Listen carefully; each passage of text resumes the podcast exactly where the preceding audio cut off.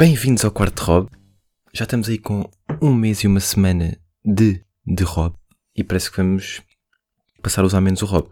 Para quem já tiver a ouvir domingo, à meia-noite, estou a gravar isto sexta, mas à meia-noite, à meia-noite domingo, vai deixar de haver estado de emergência para estado de calamidade. Ou seja, já saiu o decreto de lei, pequenas coisas vão começar a ser hum, abertas faseadamente, incluindo restaurantes, pequenos negócios como salões de estética, já posso ir fazer as minhas unhinhas, o meu gelinho.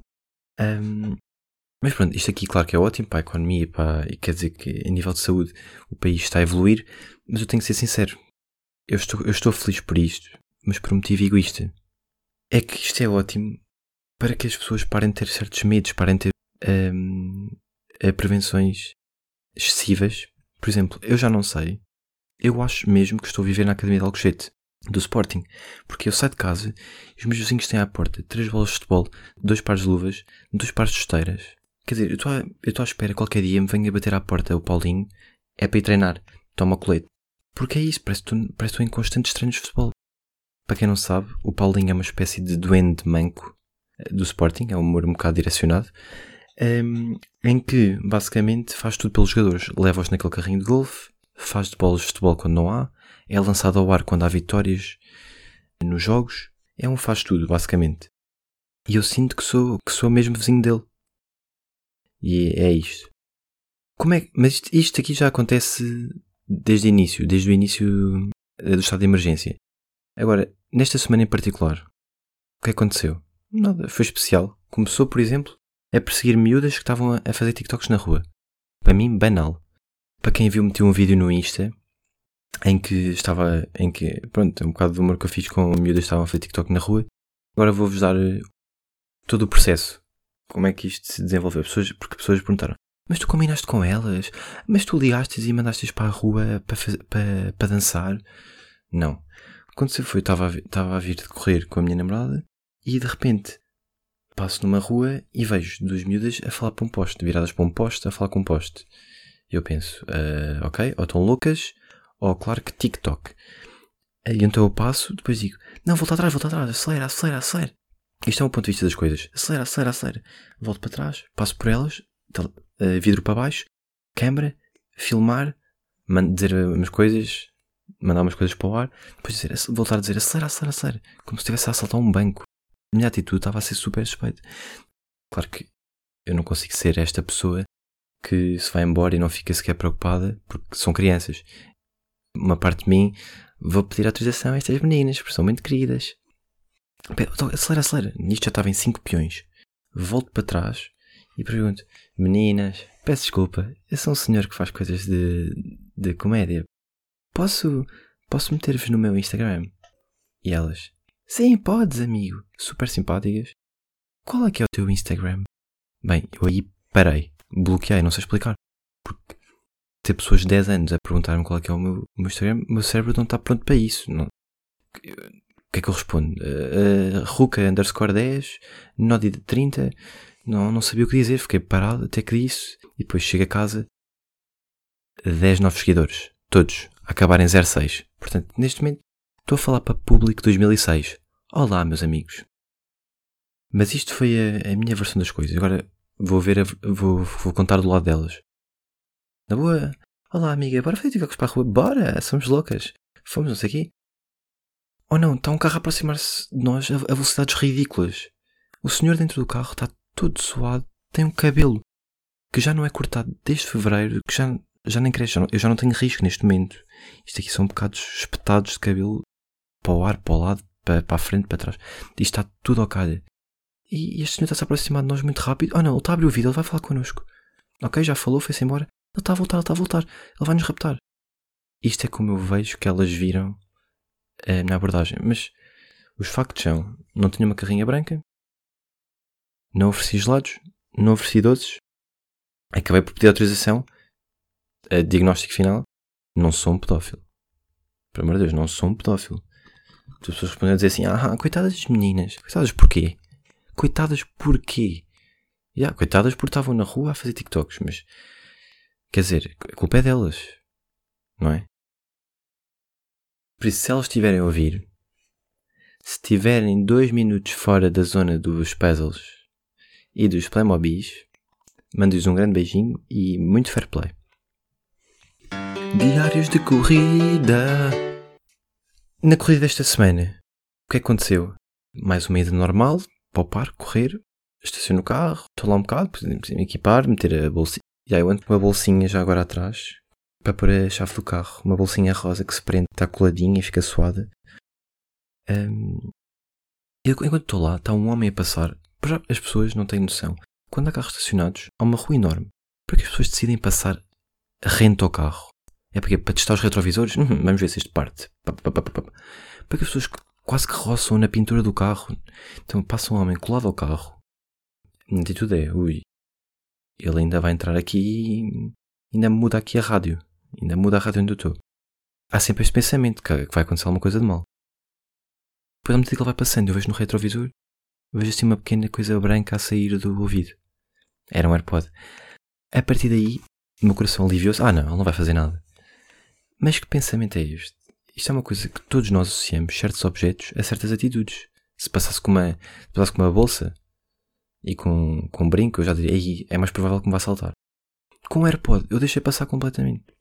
Isto são certas coisas uh, superficiais que nós associamos a certos atos e que eu gostava de mudar um pouco. E então, a minha proposta era uma troca.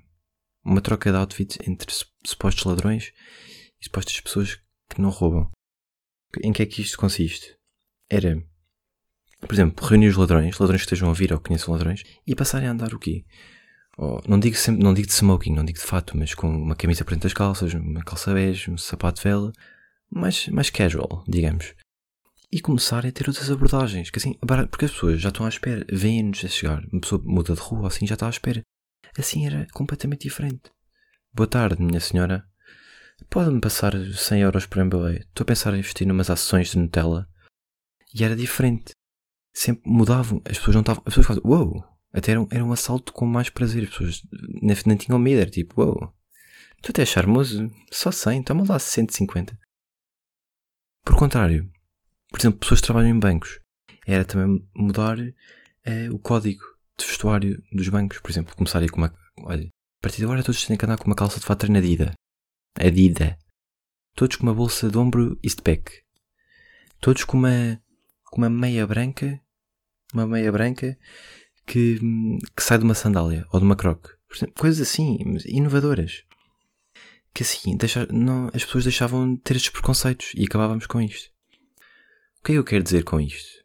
A minha conclusão é que, malta, claro que isto está errado, eu sei que está errado, a minha atitude foi super.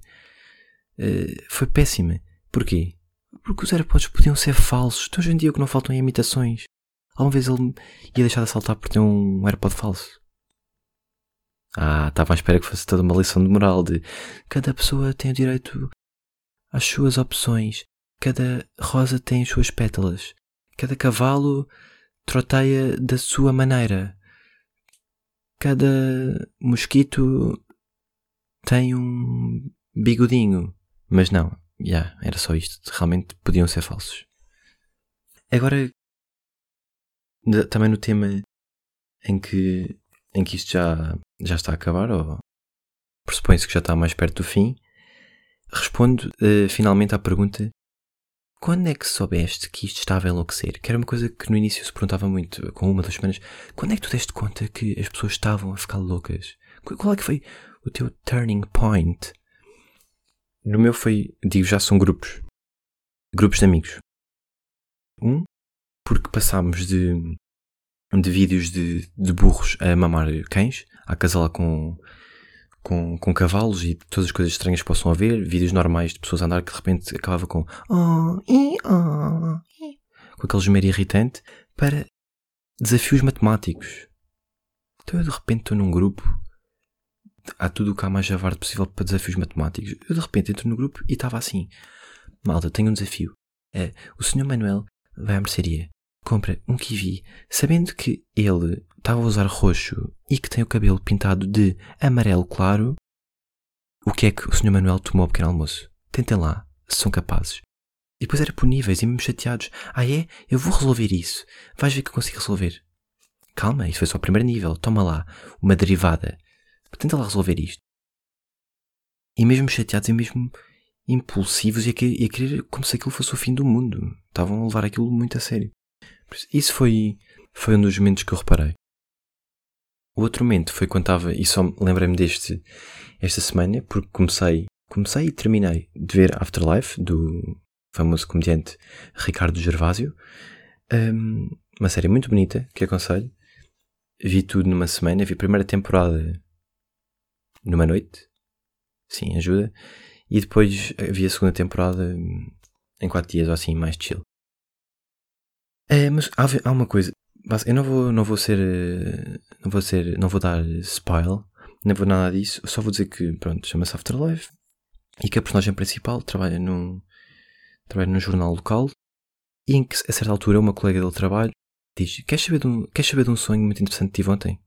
E que ele diz: uh, Não, não há nada mais chocante do que ouvir o sonho de outra pessoa. E é verdade, eu, aí fez luz na minha cabeça. Claro, é uma seca, ninguém quer ouvir. Uh, resumo: um amigo meu que é um grupo chamado Sonhos, onde, onde o objetivo, e são palavras dele, agora todos os dias descreve aqui os vossos sonhos e depois vamos tentar decifrá-los.